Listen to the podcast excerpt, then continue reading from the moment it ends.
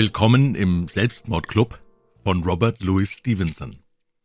Ich bin der lesende Narr und ich würde mich sehr freuen, wenn die doch schon recht zahlreichen Menschen, die meine Videos angucken oder Podcasts hören, mir irgendein Feedback geben würden, indem sie das Video vielleicht liken, einen Kommentar hinterlassen, den Kanal abonnieren oder auch den Podcast, damit ich weiß, mit wem ich mein Hobby teile. Während seines Londoner Aufenthaltes gewann sich der hochgebildete Prinz Florisel von Böhmen durch seine bestechenden Umgangsformen wie durch seine wohlangebrachte Freigebigkeit die Zuneigung aller Klassen. Schon durch das, was man von ihm wusste, und das war nur ein kleiner Teil seiner wirklichen Taten, war er eine durchaus bemerkenswerte Persönlichkeit. Für gewöhnlich ein Mann von gelassenem Temperament, der die Welt mit der Ruhe eines Philosophen betrachtete empfand der Fürst doch auch manchmal Verlangen nach einem abenteuerlicheren und ungebundeneren Leben als das, wozu ihn seine Geburt bestimmt hatte.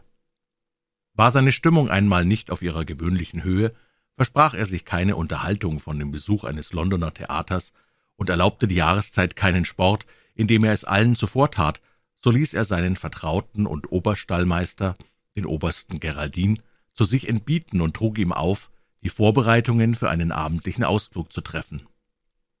Der Stallmeister war ein junger Offizier, mutig bis zur Verwegenheit.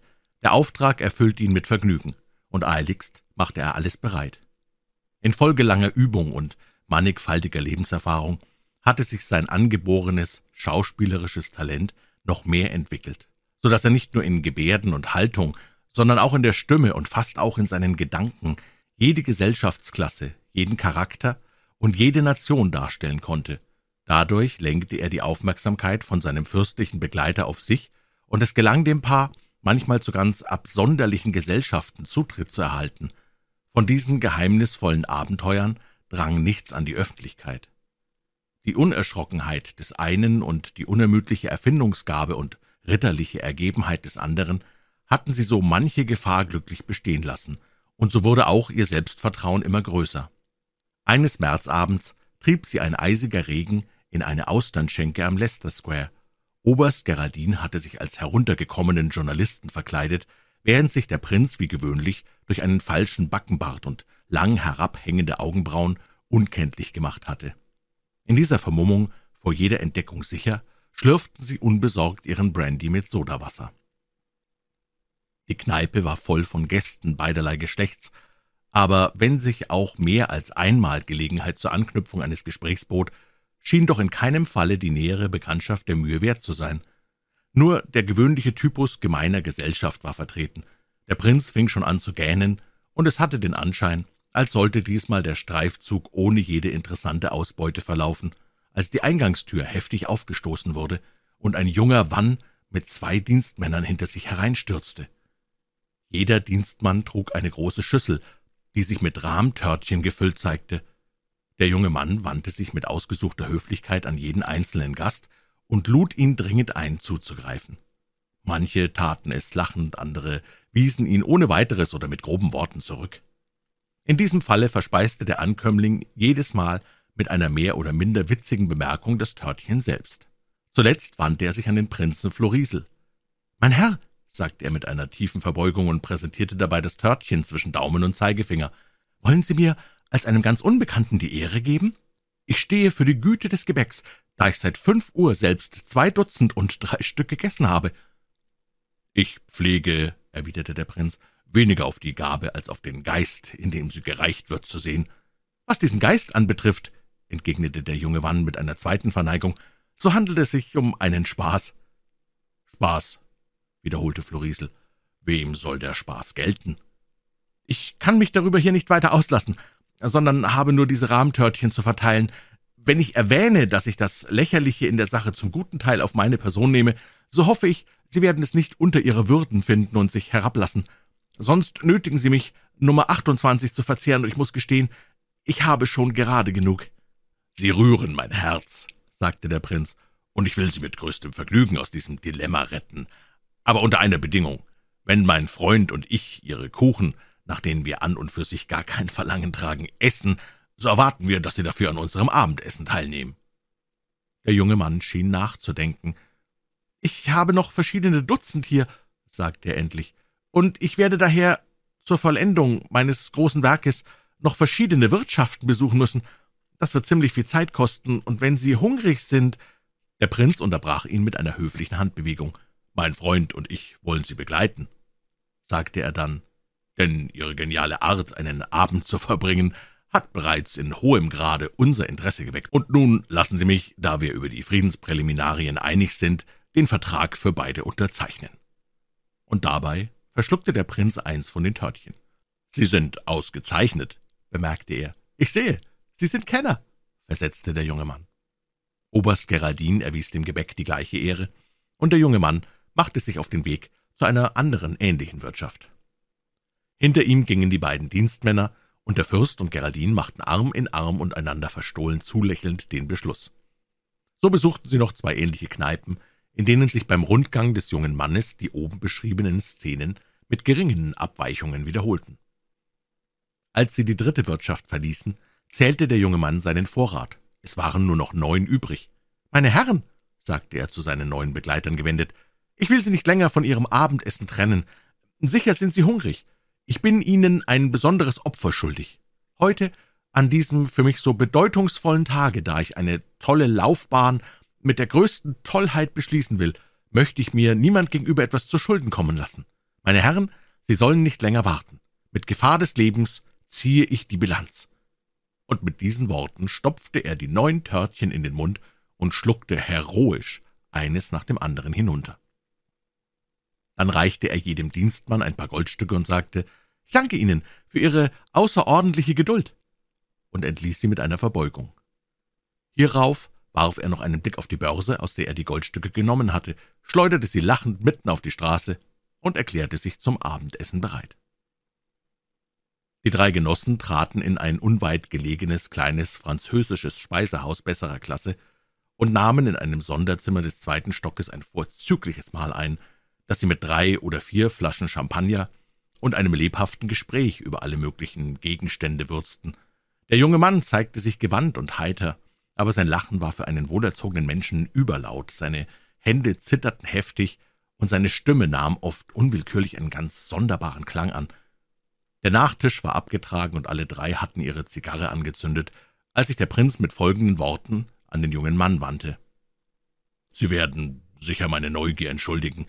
Was ich von Ihnen gesehen habe, hat meinen Beifall gefunden, aber noch mehr mein Erstaunen erregt, und obwohl mir jede Indiskretion verhasst ist, muss ich Ihnen doch bemerken, dass bei meinem Freunde und mir jedes Geheimnis wohl bewahrt ist, und wenn die Geschichte, die Sie zu erzählen haben, wie ich voraussetze, manche Dummheit enthält, so brauchen Sie sich deshalb vor uns, die wir schon das tollste Zeug in England ausgeführt haben, keinen Zwang anzutun. Mein Name ist Godall, Theophilus Godall. Mein Freund hier ist der Major Hammersmith, oder dies ist wenigstens der Name, den er sich beilegt. Wir sind auf der Suche nach Abenteuern, und das Ungewöhnlichste erregt unser Interesse am meisten. »Sie gefallen mir, Herr Godall«, erwiderte der junge Mann. »Ich fühle von vornherein Vertrauen zu Ihnen, und ich habe nicht das Geringste gegen Ihren Freund, den Major, den ich für einen verkleideten Edelmann halte. Wenigstens ist er sicher kein Soldat.« Der Oberst lächelte zu diesem Kompliment, und der junge Mann fuhr lebhafter fort. »Ich habe allen Grund, meine Geschichte nicht zu erzählen, aber vielleicht tue ich es, es gerade deshalb. Wenigstens scheint es mir, dass Sie so gut vorbereitet sind, alle meine Dummheiten anzuhören, dass ich es nicht übers Herz bringe, Sie zu enttäuschen. Meinen Namen will ich trotz Ihres Beispiels für mich behalten. Mein Alter tut nichts zur Sache. Ich stamme wie alle Menschen von meinen Eltern her und ererbte von ihnen das äh, körperliche Gehäuse, das ich noch bewohne, und ein jährliches Einkommen von 300 Pfund. Vermutlich verdanke ich Ihnen auch meine tollen Neigungen, denen nachzugeben mein größtes Vergnügen war. Ich erhielt eine gute Erziehung. Beinahe kann ich so perfekt Violine spielen, dass ich als Mitglied einer wandernden Musikantentruppe Geld verdienen könnte.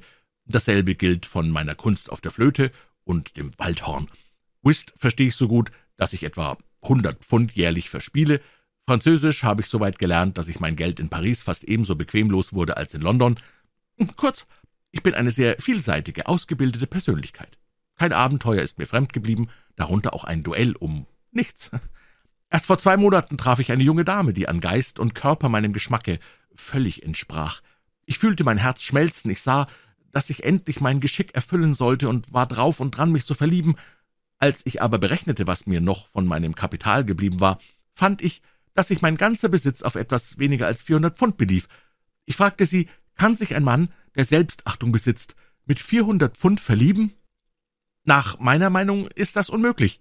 Ich ließ alle Liebeshoffnung fallen, beschleunigte mein Tempo im Geldausgeben und war heute Morgen bei den letzten 80 Pfund angelangt. Diese teilte ich in zwei Teile, 40 sollen einem besonderen Zwecke dienen, die anderen 40 vergeudete ich im Laufe des Tages. Ich habe die Stunden vergnüglich zugebracht und manchen Spaß losgelassen vor dem mit den Rahmtörtchen, der mir ihre werte Bekanntschaft verschaffte. Denn ich wollte, wie gesagt, einen tollen Lebenslauf zu einem tollen Ende bringen, und als sie mich meine Börse auf die Straße werfen sahen, waren die 40 Pfund durchgebracht. Nun kennen Sie mich so gut, wie ich mich selbst kenne, ein Narr, aber ausdauernd in seiner Narrheit, und glauben Sie mir, weder ein Renommist noch ein Feigling.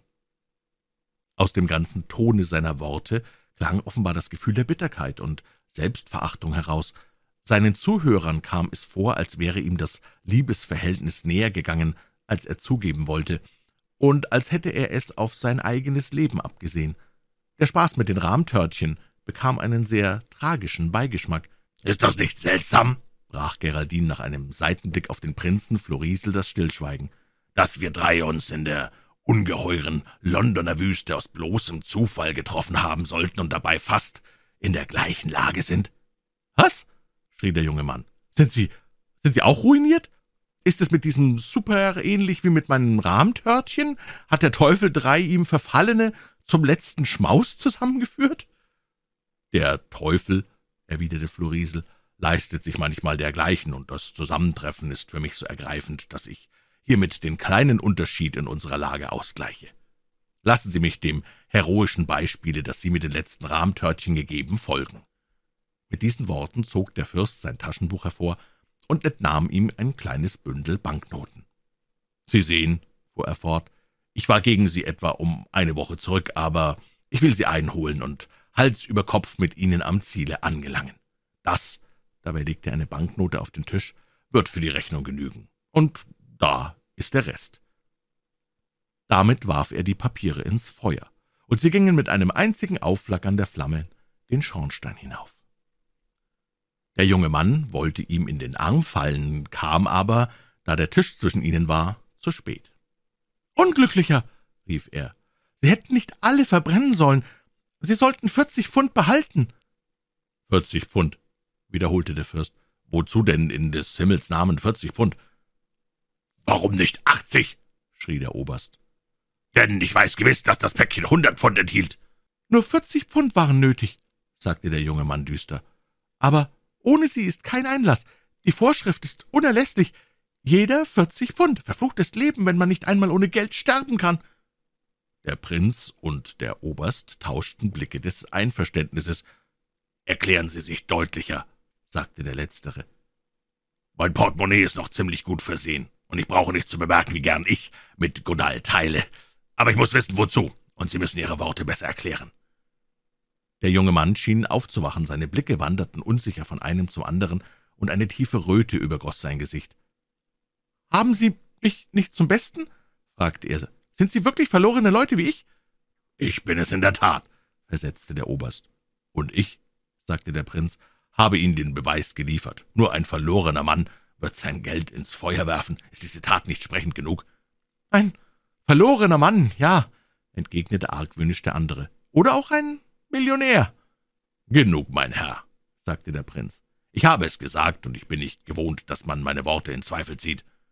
Ruiniert, rief der junge Mann. Sie sind ruiniert wie ich. Bleibt Ihnen nach einem zügellosen Leben. Hier senkte sich seine Stimme. Nur noch eine Zügellosigkeit übrig? Wollen Sie den Folgen Ihrer Torheit auf dem einzigen sicheren und bequemen Weg entgegengehen? Plötzlich brach er ab und versuchte zu lachen. Auf euer Wohl! Rief er und leerte sein Glas. Und nun gute Nacht, ihr lustigen, ruinierten Männer! Als er sich erheben wollte, fasste ihn Oberst Geraldine am Arm. Sie haben kein Vertrauen zu uns, und das ist nicht recht. Auf alle Ihre Fragen antworte ich ja. Aber ich bin nicht so furchtsam und rede eine ungeschminkte Sprache. Auch wir haben vom Leben genug und sind entschlossen zu sterben. Früher oder später wollten wir vereint oder allein ohne Furcht den Tod suchen. Da wir Sie getroffen haben und bei Ihnen der Fall dringender liegt, so lassen wir uns diese Nacht oder sofort und, wenn es Ihnen recht ist, alle drei zusammen den Schritt tun. Solch ein Bettlertrio, rief er, sollte Arm in Arm in Plutos Hallen treten und auch unter den Schatten zusammenhalten. Geraldins Bewegungen und Ausdruck waren seiner Rolle so angemessen, dass sich der Prinz selbst im ersten Augenblick beunruhigt fühlte und seinem Vertrauten einen Blick des Zweifels zuwarf. Das Gesicht des jungen Mannes aber überflog wieder eine tiefe Röte, und ein Lichtstrahl drang aus seinen Augen. »Ihr seid meine Leute«, rief er mit einer fast schrecklichen Fröhlichkeit. »Geben Sie mir Hand drauf!« Seine Hand war kalt und feucht. »Sie haben keine Ahnung, in was für eine Gesellschaft Sie eintreten sollen. Sie haben keine Ahnung, welcher günstige Zufall Sie an meinen Rahmtörtchen teilnehmen ließ. Ich bin nur ein Einzelner, aber ich gehöre zu einem ganzen Heer. Ich kenne den Privatzutritt zum Tode. Ich gehöre zu seinen Vertrauten und ich kann Ihnen einen Weg weisen, der ohne Zeremonie und doch ohne Skandal in die Ewigkeit führt.« Sie drangen lebhaft in ihn, sich deutlicher auszulassen. »Verfügen Sie über achtzig Pfund zusammen?« fragte er. Geraldine öffnete sein Taschenbuch und erwiderte, »Ja, Sie Glückliche«, rief der junge Mann. »Vierzig Pfund kostet der Eintritt in den Selbstmordclub.« »Der Selbstmordclub?« fragte der Prinz. »Was zum Teufel ist das?« »Hören Sie«, sagte der junge Mann, »wir leben in einem Zeitalter, in dem den Menschen alles bequem gemacht wird, und ich habe Ihnen von dem Modernsten in dieser Richtung Mitteilung zu machen. Ja, wir haben bald hier bald da zu tun, so wurden die Eisenbahnen erfunden, aber noch blieben wir von unseren Freunden getrennt. So ersann man zu blitzschnellem Gedankenaustausch die Telegraphen. Aufzüge ersparen uns das Treppensteigen. Nun wissen wir, das Leben ist nur eine Bühne, auf der wir den Narren spielen, solange uns die Rolle gefällt. Es fehlte dem modernen Komfort nur noch an einer Bequemlichkeit, nämlich die Möglichkeit, die Bühne dezent und ohne Schwierigkeiten zu verlassen. Eine Hintertreppe zur Freiheit oder wie ich eben sagte, ein Privatzutritt zum Tode.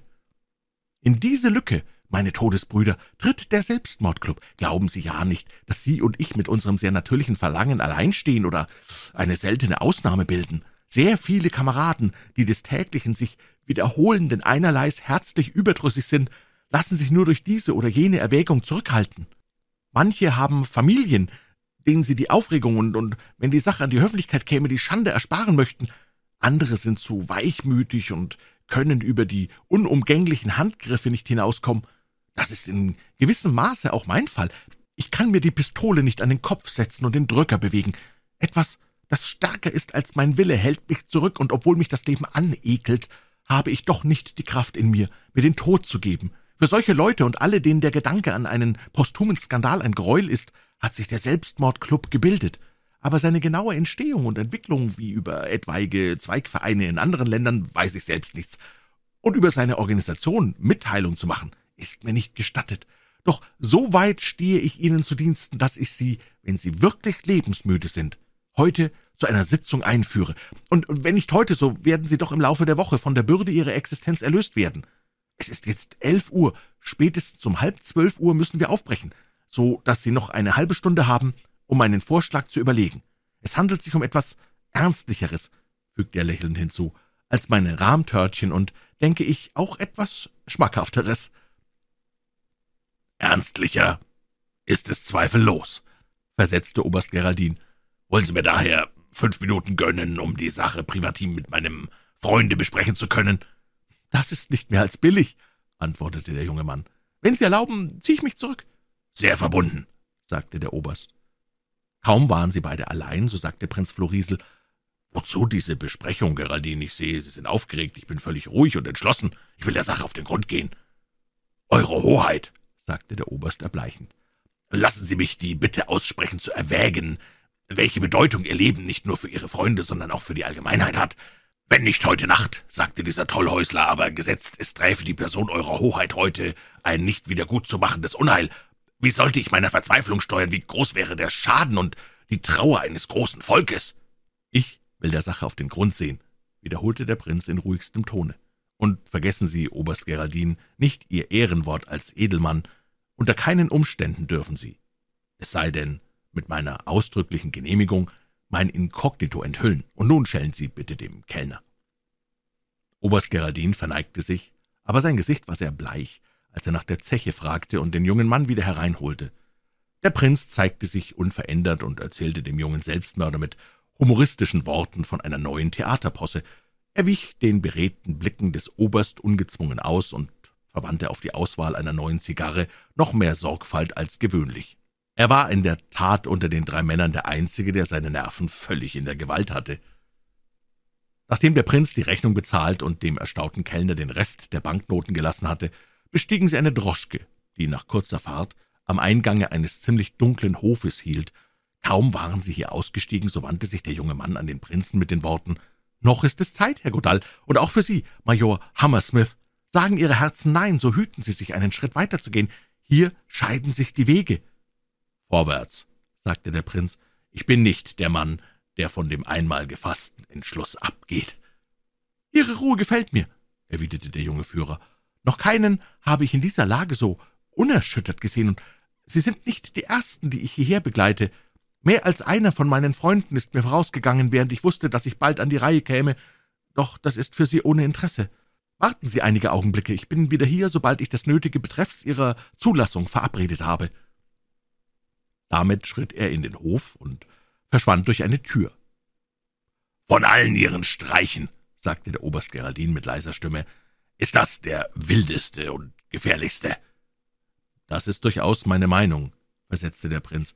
»Es ist uns«, fuhr der Oberst fort, »noch ein Moment gelassen. Lassen Sie mich Eure Hoheit flehentlich bitten, die Gelegenheit wahrzunehmen und sich zurückzuziehen. Die Folgen dieses Schrittes liegen so sehr im Dunkeln und können so ernst sein, dass ich entschuldigt zu sein glaube, wenn ich die Freiheit, die mir Euer Hoheit im Privatumgang gestattet, so weit treibe.« »Soll das heißen, dass Oberst Geraldin Furcht hat?« fragte der Prinz, indem er den anderen durchdringend anblickte. »Meine Furcht gilt sicher nicht meiner eigenen Person«, erwiderte Geraldin mit Stolz. »Davon kann Eure Hoheit überzeugt sein.« »Das hatte ich erwartet«, entgegnete der Prinz aber ich wollte Sie nicht gern an den Unterschied unserer Stellung erinnern. Nichts weiter, fügte er hinzu, als er sah, dass Geraldine sich entschuldigen wollte. Sie sind entschuldigt. Und er rauchte an ein Gitter gelehnt gleichmütig seine Zigarre, bis der junge Mann zurückkehrte. »Nun«, fragte er, »will man uns aufnehmen?« »Folgen Sie«, war die Antwort. »Der Präsident will Sie sprechen, und achten Sie meine Warnung und antworten Sie ihm offen. Ich habe für Sie gut gesagt, aber vor der Zulassung werden Sie einem Verhör unterworfen, denn die Indiskretion eines einzelnen Mitgliedes würde die gänzliche Auflösung des Clubs zur Folge haben. Der Prinz und Geraldine steckten einen Augenblick die Köpfe zusammen. »Ich stelle vor«, sagte der eine, und »ich«, sagte der andere, indem sie die Rolle von Bekannten übernahmen, hatten sie sich im Moment verständigt und waren bereit, ihrem Führer in das Präsidentenzimmer zu folgen. Besondere Schrecknisse waren beim Weitergehen nicht zu bestehen. Die äußere Tür stand offen, die Tür zum Präsidentenzimmer war nur angelehnt, und hier, in einem kleinen, aber sehr hohen Zimmer, ließ sie der junge Mann allein, indem er äußerte, er wird sofort hier sein. Durch die Rolltüre, die das Zimmer auf einer Seite abschloss, hörte man Stimmen. Von Zeit zu Zeit ward das Geräusch der Unterhaltung vom Knallen der Champagnerpfropfen und lautem Gelächter unterbrochen. Ein einziges hohes Fenster schaute nach der Themse hin, und aus der Verteilung der Lichter zogen sie den Schluss, dass sie nicht fern von Charing Cross wären. Die Ausstattung des Zimmers war dürftig, die Möbel alt, die Überzüge abgeschabt. Sonst befand sich nichts im Zimmer, außer einer Handglocke auf dem runden Tisch in der Mitte und einer ziemlichen Anzahl von Hüten und Überröcken, die überall an den Wänden hingen. »In was für einer Höhle befinden wir uns?« sagte Geraldine. »Das werden wir bald sehen«, versetzte der Prinz. »Ich denke, die Sache kann unterhaltend werden.« In diesem Augenblick öffnete sich die Rolltüre so weit, dass eben ein menschlicher Körper durchschlüpfen könnte, ein lauteres Stimmengewirr drang in den Raum, und es trat herein der Präsident des Selbstmordclubs. Er war ein Mann von mindestens fünfzig Jahren, hochgewachsen mit unsicherem Tritt, langem Backenbart, einem Kahlkopf und matten grauen Augen, aus denen von Zeit zu Zeit ein Blitz hervorbrach. Seinen Mund, in dem eine große Zigarre steckte, verzog er beständig in eigentümlicher Weise, während er die Fremden mit scharfen und kühlen Blicken maß. Seine Kleidung war aus leichtem Wollenzeug, sein Hals steckte in einem weiten gestreiften Hemdkragen. Unter einem Arm trug er ein kleines Buch. »Guten Abend«, sagte er, nachdem er die Tür hinter sich geschlossen hatte. »Man sagt mir, Sie wünschen mich zu sprechen.« »Wir wünschen, in den Selbstmordclub einzutreten«, versetzte der Oberst. Der Präsident rollte statt zu antworten seine Zigarre im Mund. »Was ist das?« sagte er plötzlich. »Entschuldigen Sie«, entgegnete der Oberst, »aber ich glaube, Sie können darüber am besten Auskunft geben.« »Ich?« rief der Präsident. »Ein Selbstmordclub? Das ist ein Aprilscherz. Beim Wein lasse ich mir solchen Spaß gefallen, aber was soll das hier?« »Nennen Sie Ihren Club, wie Sie wollen«, sagte der Oberst. »Sie haben da Gesellschaft hinter der Türe, und wir wollen uns hier anschließen.« »Sie sind im Irrtum«, erwiderte der Präsident kurz. »Das ist ein Privathaus, das Sie sofort zu verlassen haben.« Der Prinz war während dieser kurzen Unterhaltung ganz ruhig auf seinem Stuhle sitzen geblieben. Als ihn nun aber der Oberst anblickte, als wenn er sagen wollte, »Lass dir das gesagt sein und lass uns um Gottes Willen gehen«, nahm er seine Havanna aus dem Munde und sagte, »Ich bin auf die Einladung eines Ihrer Freunde hergekommen. Er hat Ihnen zweifellos von meiner Absicht, mich Ihrer Gesellschaft anzuschließen, Mitteilung gemacht. Vergessen Sie nicht, dass eine Person in meiner Lage wenig Rücksicht kennt und nicht gewillt ist, sich so behandeln zu lassen. Ich bin für gewöhnlich ein sehr ruhiger Mann, aber mein werter Herr, Sie werden entweder meinen kleinen Wunsch erfüllen oder es bitter bereuen, mich jemals in Ihr Vorzimmer gelassen zu haben.« Der Präsident lachte laut. »So muss man reden«, sagte er. »Sie sind ein ganzer Mann, Sie kennen den Weg zu meinem Herzen und können mit mir nach Belieben schalten. Wollen Sie?« wandte er sich an Geraldine. Wollen Sie auf ein paar Minuten beiseite treten? Ich will zunächst mit Ihrem Genossen ins Reine kommen und die Clubgesetze schreiben eine Einzelprüfung vor.« Damit öffnete er die Tür zu einem kleinen Seitengemach, das er hinter Geraldine schloss. »Ich vertraue Ihnen«, sagte er zu Florisel, sobald sie allein waren. »Aber sind Sie Ihres Freundes ganz sicher?« »Nicht in dem Maße wie meiner selbst, wenn seine Gründe auch zwingender sind«, antwortete Florisel. »Aber sicher genug, um ihn unbesorgt hierher bringen zu können. In seinem Fall würde wohl auch der zäheste lebenssatt werden, er ist erst gestern wegen Falschspielens kassiert worden. Der Grund ist nicht schlecht, meiner Treu, erwiderte der Präsident. Wenigstens haben wir einen zweiten im gleichen Falle, und ich bin seinethalben beruhigt. Waren Sie auch im Dienst? Ja, war die Antwort, aber ich war zu träge und quittierte ihn bald. Warum wollen Sie das Leben los sein? forschte der Präsident weiter. Aus demselben Grunde, wie mir scheint, antwortete der Prinz, wegen unverbesserlicher Trägheit. Der Präsident fuhr auf. Verdammt, sagte er, Sie müssen einen besseren Grund haben. Ich habe keine Mittel mehr, fügte Florisel hinzu. Das ist natürlich eine Plage mehr und bringt meine Trägheit zu einem kritischen Punkt. Der Präsident rollte einige Sekunden seine Zigarre im Mund herum und richtete dabei seinen Blick starr auf den ungewöhnlichen Todeskandidaten, aber der Prinz bestand die Prüfung, ohne zu zucken. »Hätte ich nicht eine ziemliche Erfahrung«, sagte schließlich der Präsident, »so würde ich Sie abweisen. Aber ich kenne die Welt und weiß, dass die frivolsten Selbstmordgründe oft am hartnäckigsten festgehalten werden. Und wenn ein Mann so nach meinem Geschmack ist wie Sie, mein Herr, so würde ich lieber von den Bedingungen etwas nachlassen, als ihn abweisen. Der Prinz und der Oberst wurden nacheinander einem langen und eindringlichen Verhör unterworfen, der Prinz allein, aber Geraldine in Gegenwart des Freundes, so dass der Präsident den Ausdruck des einen beobachten konnte, während der andere unter scharfem Kreuzverhör stand. Das Ergebnis war zufriedenstellend, und nachdem der Präsident über jeden Fall ein paar Notizen in seinem Buch gemacht hatte, ließ er jeden einen Eid ablegen, durch den sich der Schwörende zum völligsten passiven Gehorsam verpflichtete und sich in der denkbar striktesten Weise band. Ein Mann, der diesen schrecklichen Eid brach, konnte keine Spur von Ehre oder von religiösem Trost mehr für sich haben. Florisel unterzeichnete die Erklärung nicht ohne Schauder. Der Oberst folgte seinem Beispiel mit einem Ausdruck großer Niedergeschlagenheit. Darauf nahm der Präsident das Eintrittsgeld in Empfang und führte die beiden Freunde ohne weiteres in das Rauchzimmer des Selbstmordclubs. Dieses Zimmer war ebenso hoch, aber viel größer als das andere und mit einer Getäfel von Eichenholz imitierenden Tapete bedeckt. Ein mächtiges, lustig flackerndes Kaminfeuer und zahlreiche Gasflammen erhellten den Raum, und seine Insassen auf das Beste. Mit dem Prinzen und seinem Begleiter zählte man achtzehn Personen, von denen die meisten rauchten und Schaumwein tranken. Es herrschte eine fieberische Ausgelassenheit, unterbrochen von plötzlichen, durch den Gegensatz unheimlich wirkenden Pausen. »Ist die Gesellschaft heute gut besucht?« fragte der Prinz. »Nicht besonders«, sagte der Präsident. Nebenbei bemerkt, wenn Sie über Geld verfügen, es ist Sitte, einige Flaschen Champagner zum Besten zu geben. Das macht Leben und gehört auch zu meinen kleinen Nebeneinnahmen. Hammersmith, sagte Florisel, ich denke, Sie sorgen für den Wein. Damit wandte er sich ab und mengte sich unter die Gäste. Gewöhnt in den höchsten Kreisen den Wirt zu spielen, machte er überall einen gewinnenden und dominierenden Eindruck. Seine Anrede hatte zugleich etwas Bestechendes und Imponierendes, und dazu verlieh ihm seine außergewöhnliche Kaltblütigkeit noch ein besonderes Übergewicht in dieser halb wahnwitzigen Versammlung. Während er von einem zum anderen schritt, hielt er Augen und Ohren offen, und bald hatte er eine allgemeine Vorstellung davon, welcher Klasse von Leuten seine Umgebung angehörte. Wie in allen öffentlichen Lokalen überwog auch hier ein Typus. Leute in der Blüte der Jugend, mit allen Anzeichen der Intelligenz und Empfänglichkeit, aber mit anscheinend geringer Willensstärke oder den Eigenschaften, die Erfolg versprechen. Wenige waren hoch in den dreißig und viele unter zwanzig. Sie standen sich an die Tische lehnend und die Füße hin und her schiebend, bald rauchten sie sehr schnell und bald ließen sie wieder ihre Zigarren ausgehen.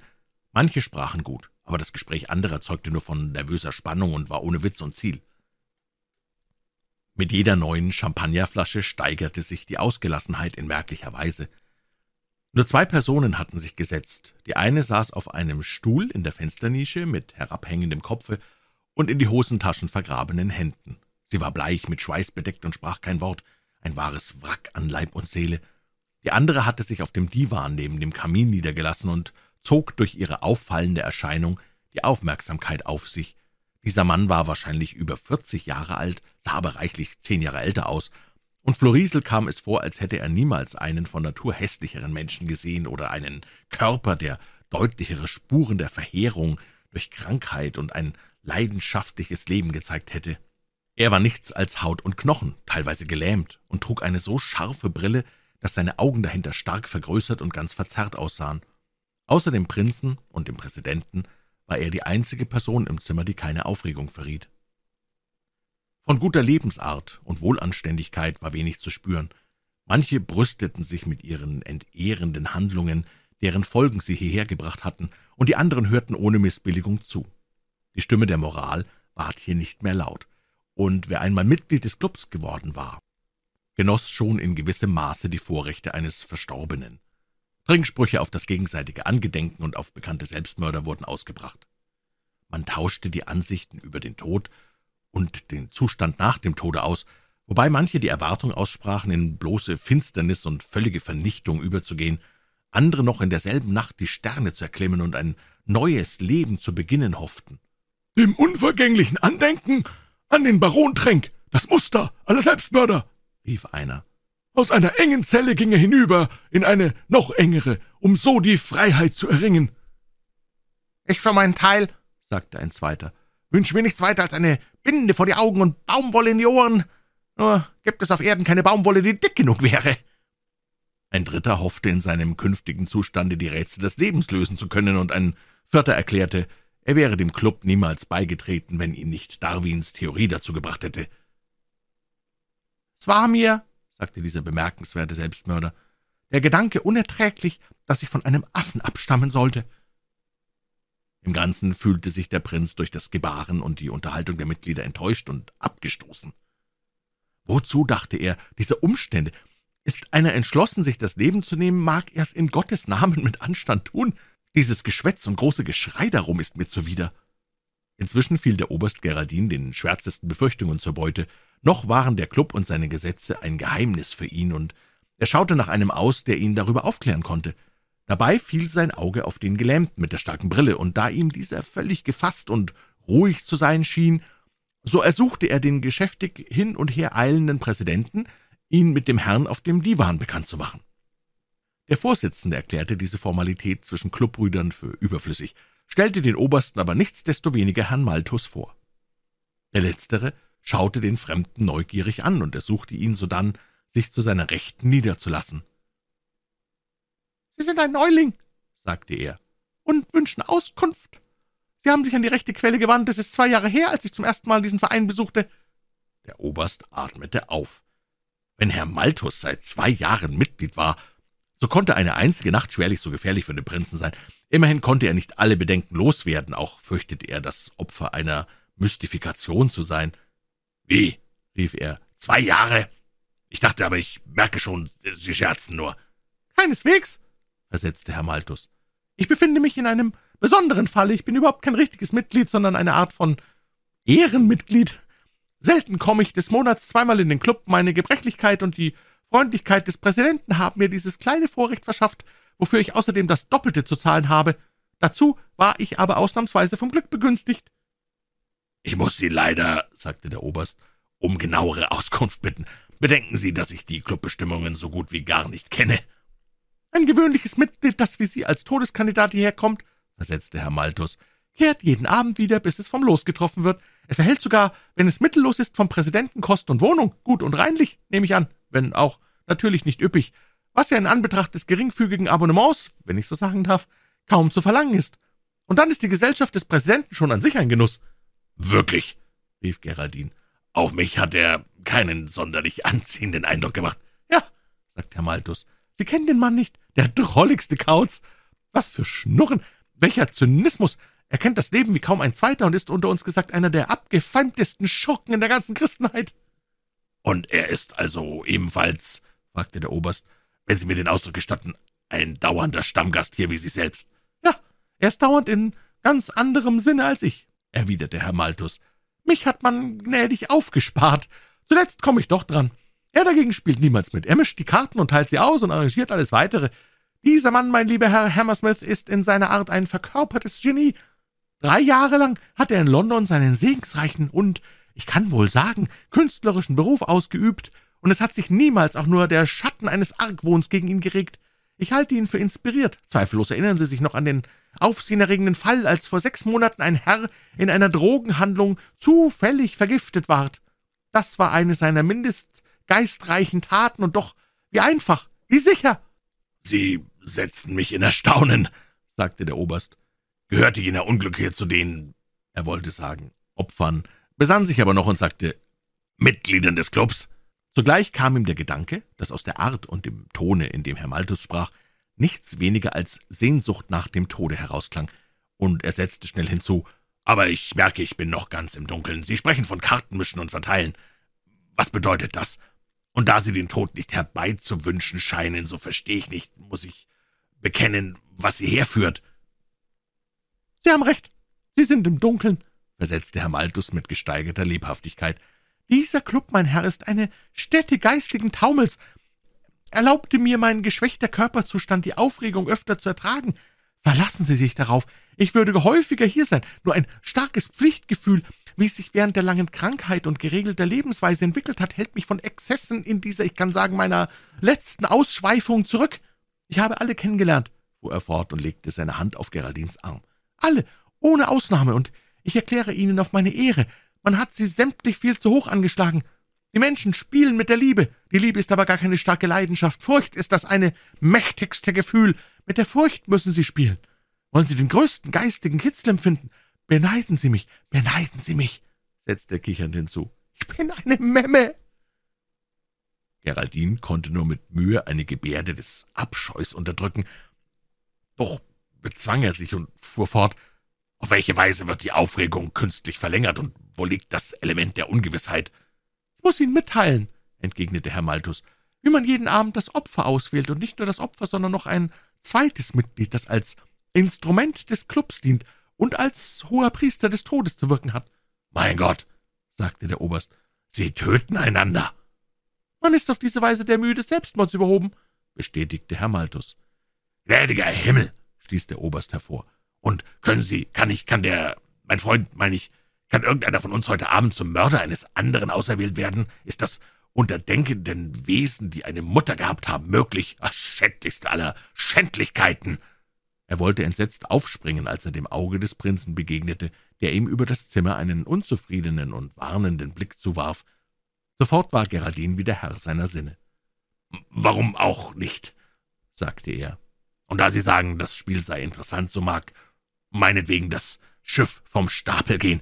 Ich folge der Flagge.« Herr Malthus hatte mit Vergnügen des anderen Entsetzen und Abscheu bemerkt. Er war stolz auf seine Verderbtheit und freute sich an einem anderen eine edle Regung zu bemerken, über die er sich in seiner Verstocktheit weit erhaben fühlte. Sie sind, scheint es, jetzt nach Ihrer ersten Überraschung imstande, die Reize, die unser Verein bietet, zu würdigen.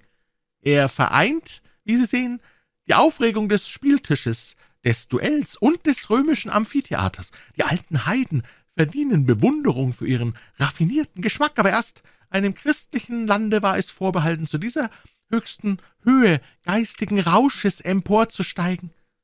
Sie werden begreifen, wie eitel einem Mann, der hieran Geschmack gefunden, alle anderen Unterhaltungen vorkommen müssen. Unser Spiel ist äußerst einfach, fuhr er fort. Ein volles Spiel Karten, aber ich sehe, die Sache soll in Wirklichkeit soeben vor sich gehen. Wollen Sie mir Ihren Arm leihen? Ich bin leider gelähmt. Und in der Tat öffnete sich, als Herr Malthus mit seiner Beschreibung anfing, eine zweite Rolltüre und der ganze Klub begab sich in das nächste Zimmer. Dieses war von der Möblierung abgesehen dem Rauchzimmer fast völlig gleich. In der Mitte stand ein langer grüner Tisch, an dem der Präsident saß und mit peinlicher Sorgfalt ein Spiel Karten mischte. Trotz seines Stockes und des unterstützenden Armes kam Herr Malthus so langsam vorwärts, dass dieses Paar und der Prinz, der auf sie gewartet hatte, zuletzt ins Zimmer traten und daher auch unten am Tisch beieinander zu sitzen kamen. »Es ist ein Spiel von zweiundfünfzig Karten«, flüsterte Herr Malthus. »Achten Sie auf das Pik Ass, das Zeichen des Todes, und das Treffass, das den Ausführenden bestimmt. Glückliche, glückliche junge Männer«, fügte er hinzu. »Sie haben gute Augen, Sie können das Spiel verfolgen. Ich kann aber von hier aus einen Ass von einer Zwei nicht unterscheiden.« Und dabei setzte er sich noch eine zweite Brille auf. »Ich muss wenigstens den Ausdruck der Gesichter beobachten«, erklärte er. Der Oberst teilte seinem Freunde in wenigen leisen Worten mit, was er erfahren hatte, und welche grässliche Alternative vor ihnen lag. Der Prinz fühlte, wie ihn ein tödlicher Schauer überlief und sein Herz sich zusammenzog. Er glaubte ersticken zu müssen, und der Ausdruck entsetzlicher Verlegenheit malte sich auf seinem Gesicht. »Ein kühner Entschluss«, flüsterte der Oberst, »und wir können uns noch freimachen.« Aber diese Worte ließen den Prinzen seine Fassung wiedergewinnen. »Ruhig«, sagte er, »zeigen Sie, dass Sie wie ein Mann spielen können, gleichviel, um welchen Einsatz?« Und er schaute herum, allem Anschein nach gefasst, wenn auch sein Herz heftig pochte und es ihm unangenehm heiß ward. Die Mitglieder waren sämtlich still und äußerst gespannt, ihre Mienen sahen bleich aus, bei keinem mehr als bei Herrn Malthus. Seine Augen quollen hervor, sein Kopf wackelte unwillkürlich hin und her, die Hände fuhren fortwährend zum Munde und krallten sich an den zitternden und aschfarbenen Lippen fest. Das Ehrenmitglied bezahlte offenbar einen hohen Preis für seine Mitgliedschaft. »Achtung, meine Herren«, sagte der Präsident und verteilte die Karten langsam von rechts nach links und wartete jedes Mal, bis der Empfänger seine Karte aufgedeckt hatte. Fast jeder zögerte, und manchem versagten die Finger mehr als einmal den Dienst, ehe er das Blatt umwenden konnte. Je näher der Moment heranrückte, wo der Prinz an die Reihe kommen sollte, umso mehr wuchs seine Aufregung, die schließlich fast unbezwingbar ward. Aber er hatte doch etwas von einer Spielernatur in sich und war erstaunt, zugleich ein gewisses Vergnügen zu empfinden. Malthus, der einen Seufzer der Erleichterung nicht zurückhalten konnte, hatte Herz Dame. Kurz darauf deckte der junge Mann mit den Rahmtörtchen das Treffass auf und hielt starr vor Entsetzen die Karte in der Hand. Nicht um zu töten, sondern um den Tod zu finden war er gekommen, und der Prinz vergaß aus Mitgefühl mit seiner Lage die Gefahr, die ihn und seinen Freund noch bedrohte. Die Runde erfüllte sich zum zweiten Male, und noch war die Todeskarte nicht gefallen. Die Spieler atmeten kaum. Der Prinz erhielt wieder ein Treff, Geraldine ein Karo. Als aber Malthus sein Blatt umwandte, kam aus seinem Munde ein schrecklicher Ton, wie wenn etwas zerbräche. Er erhob sich von seinem Sitze und ließ sich wieder nieder. Alle Lähmung schien verschwunden. Vor ihm lag Pik Ass. Das Ehrenmitglied hatte einmal zu oft mit seinem Leben gespielt. Sofort begann nun die Unterhaltung von neuem. Die starre Haltung der Spieler löste sich, sie erhoben sich und gingen zu zweien oder dreien ins Rauchzimmer zurück. Der Präsident streckte seine Arme aus und gähnte wie ein Mann, der sein Tagewerk vollendet hat. Nur Herr Malthus saß auf seinem Platze, den Kopf in den auf dem Tische ruhenden Händen, wie berauscht und regungslos, ein Bild völliger Gebrochenheit. Der Prinz und Geraldine entfernten sich sofort. In der kalten Nachtluft verdoppelte sich noch ihr Entsetzen über das, was sie erlebt hatten. Wehe, rief der Prinz, dass ich mich durch einen solchen Eid gebunden habe, dass ich diesem geschäftsmäßigen Morden keinen Einhalt tun kann, ob ich es wage, mein Wort zu brechen? Das ist, versetzte der Oberst, für Eure Hoheit, deren Ehre Böhmens Ehre ist, unmöglich, aber ich kann und darf es ohne Schande tun. Geraldin, sagte der Prinz, sollte Ihre Ehre bei einem der Abenteuer, die Sie mit mir bestehen, leiden, so werde ich Ihnen dies niemals verzeihen, und ich glaube, das wird Ihnen noch mehr gelten, auch mir selbst würde ich das nie vergeben können. Eure Hoheit hat zu gebieten, erwiderte der Oberst. Wollen wir diesen verfluchten Ort verlassen? Ja, sagte der Prinz. Rufen Sie eine Droschke, ich will versuchen, in nächtlichem Schlummer den Greuel dieser Nacht zu vergessen. Doch las er auf der nächsten Straßentafel sorgfältig die Aufschrift Boxcourt, ehe er das Fuhrwerk bestieg. Sobald sich der Prinz am nächsten Tage erhob, brachte ihm Geraldin ein Zeitungsblatt, in dem folgende Notiz stand Trauriger Unglücksfall. Heut Morgen gegen zwei Uhr fiel Herr Bartholomäus Malthus, wohnhaft 16 Chestow Place, Westburn Grove, auf dem Heimweg von einer Gesellschaft über das obere Geländer des Trafalgar Square, zerschmetterte sich den Kopf und brach ein Bein und einen Arm. Der Tod trat augenblicklich ein. Herr Malthus, den ein Freund begleitete, sah sich gerade nach einer Droschke um. Da er gelähmt war, nimmt man an, sein Sturz war die Folge eines neuen paralytischen Anfalls.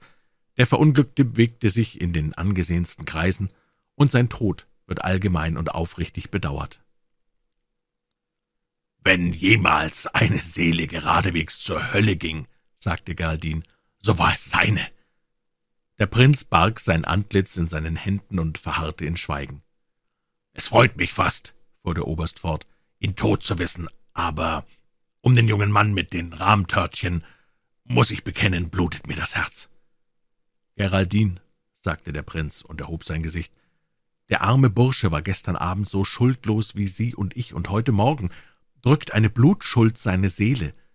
Wenn ich an den Präsidenten denke, fühle ich einen Stich im Herzen, noch weiß ich nicht wie, aber jener Schurke soll mir, so wahr ein Gott im Himmel ist, büßen.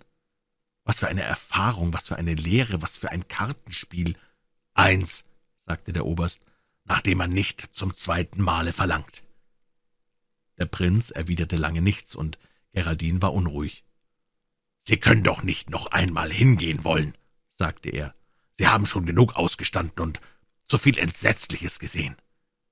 Die Pflichten Ihrer hohen Stellung erlauben Ihnen nicht, noch einmal mit dem Geschick zu spielen. Was Sie sagen, ist nicht unberechtigt, versetzte Prinz Florisel, und ich bin selbst mit meinem Entschluss unzufrieden.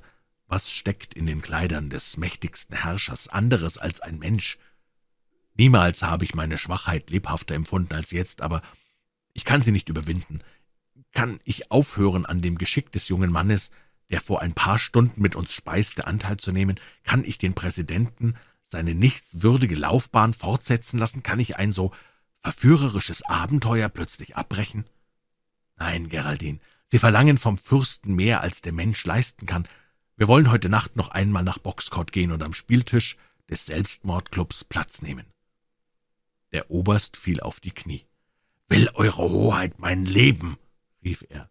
Da ist es, aber nur dies nicht. Unternehmen Sie dieses grässliche Wagnis nicht noch einmal. Oberst Geraldin, versetzte der Prinz mit stolzer Hoheit.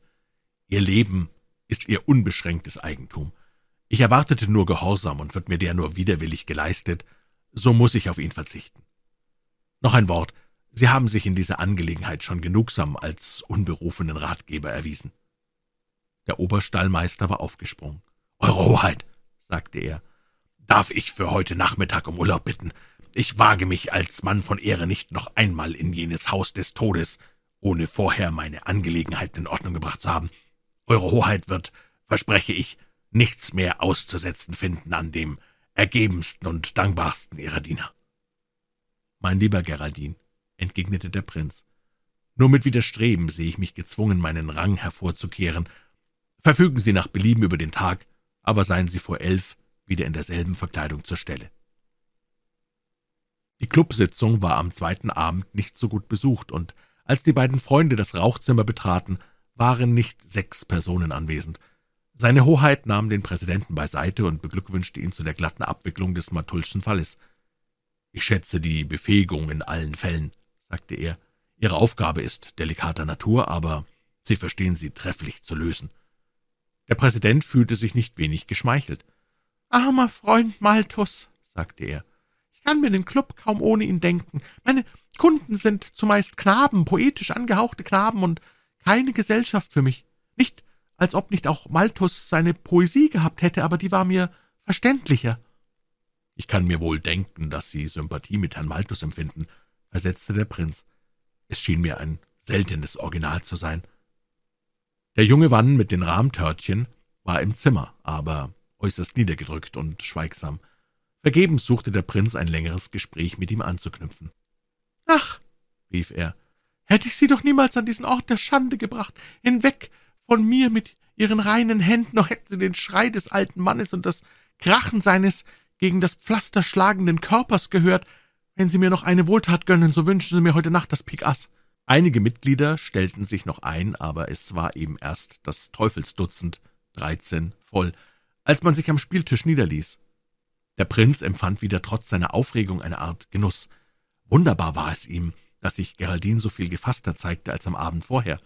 Es ist doch merkwürdig, dachte er, dass ein entschiedener Wille einen solchen Einfluss über den Geist des jungen Mannes ausübt.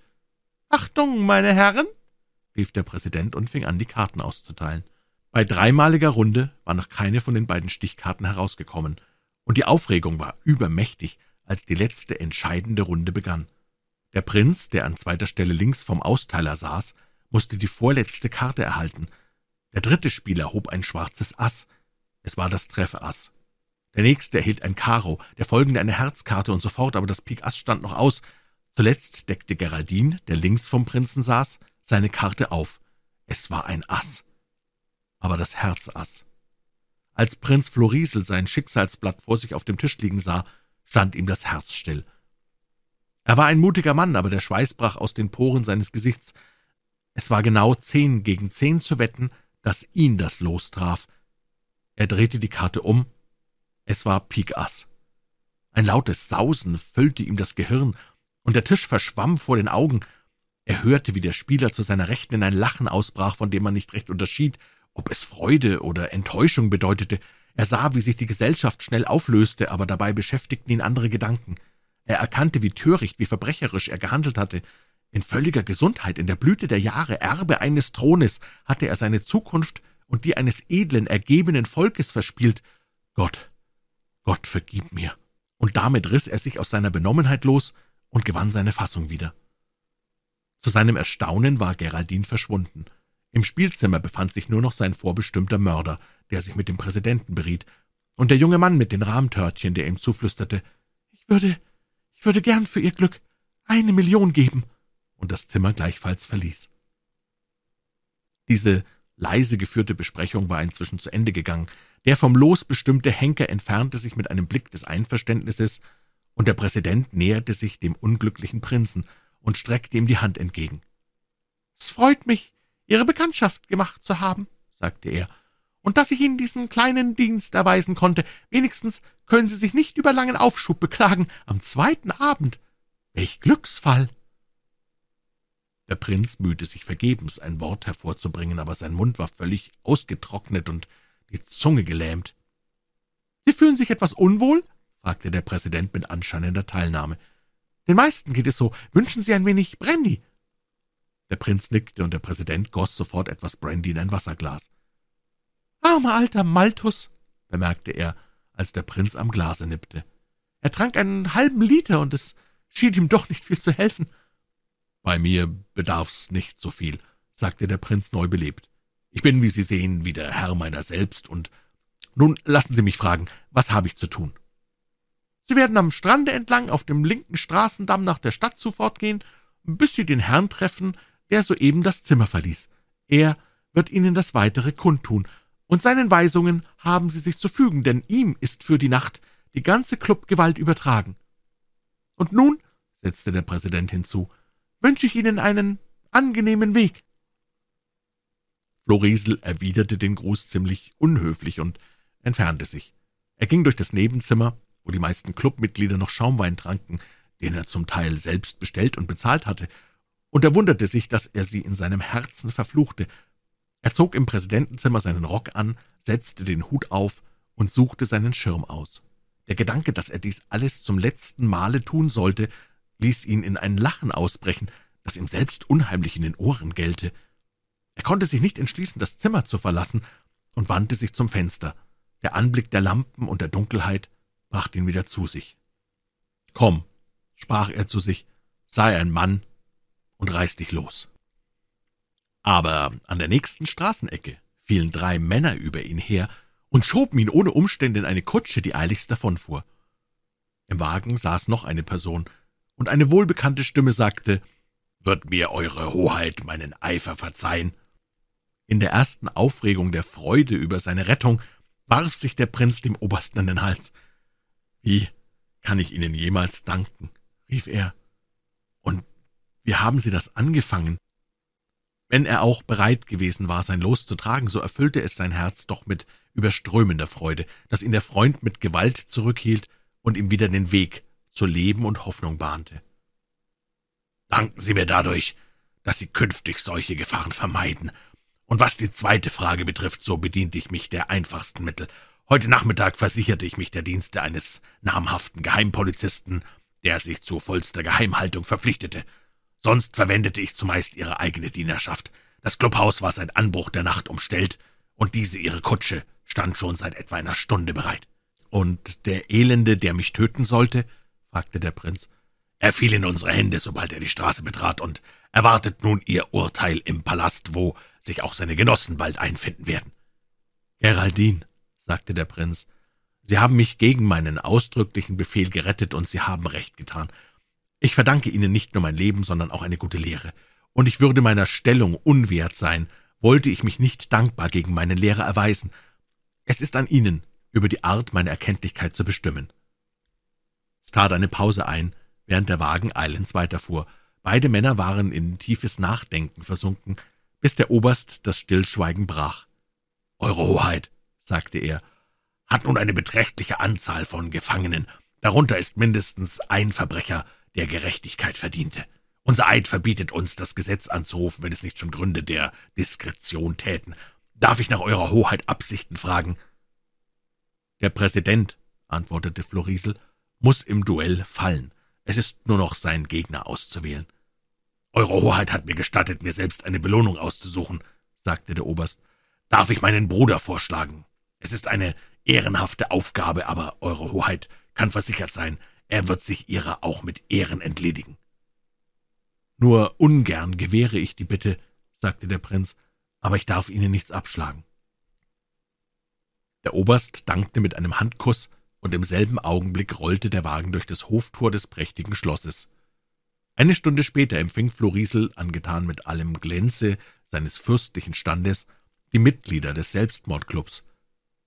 Törichte und gottvergessene Wärmer, sagte er, die unter euch, welche Mittellosigkeit in diese Lage gebracht hat, werden durch meine Beamten eine genügende Anstellung erhalten. Die, welche sich schuldbeladen fühlen, müssen sich an einen höheren und großmütigeren wenden, als ich bin. Mehr, als ihr euch denken könnt, empfinde ich Mitleid mit euch.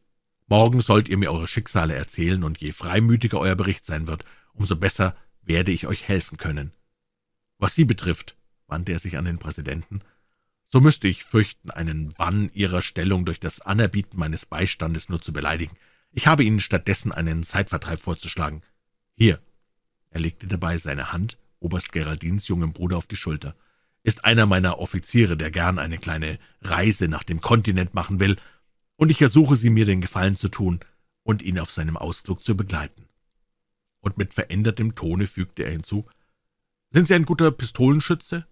Sie möchten von dieser Fertigkeit Gebrauch machen können. Wenn zwei Männer zusammen auf die Reise gehen, muss man auf alles vorbereitet sein. Lassen Sie mich noch bemerken, dass Ihnen, falls dem jungen Geraldin etwas zustoßen sollte, stets ein Ersatzmann zur Verfügung stehen wird, und, Herr Präsident, es ist bekannt, dass mein Auge und mein Arm weit reichen. Mit diesen ernst gesprochenen Worten schloss der Prinz seine Anrede. Am nächsten Morgen erfuhren die Mitglieder des Klubs die prinzliche Freigebigkeit in reichstem Maße, und der Präsident trat unter der Aufsicht des jungen Geraldin und zweier bewährten Diener des prinzlichen Gefolges seine Reise an. Überdies ließ der Prinz das Clubhaus sorgfältigst überwachen, und alle Korrespondenzen, die an den Selbstmordclub gerichtet waren, und alle, die den Club besuchen wollten, wurden dem Prinzen zugewiesen und von ihm persönlich in Empfang genommen.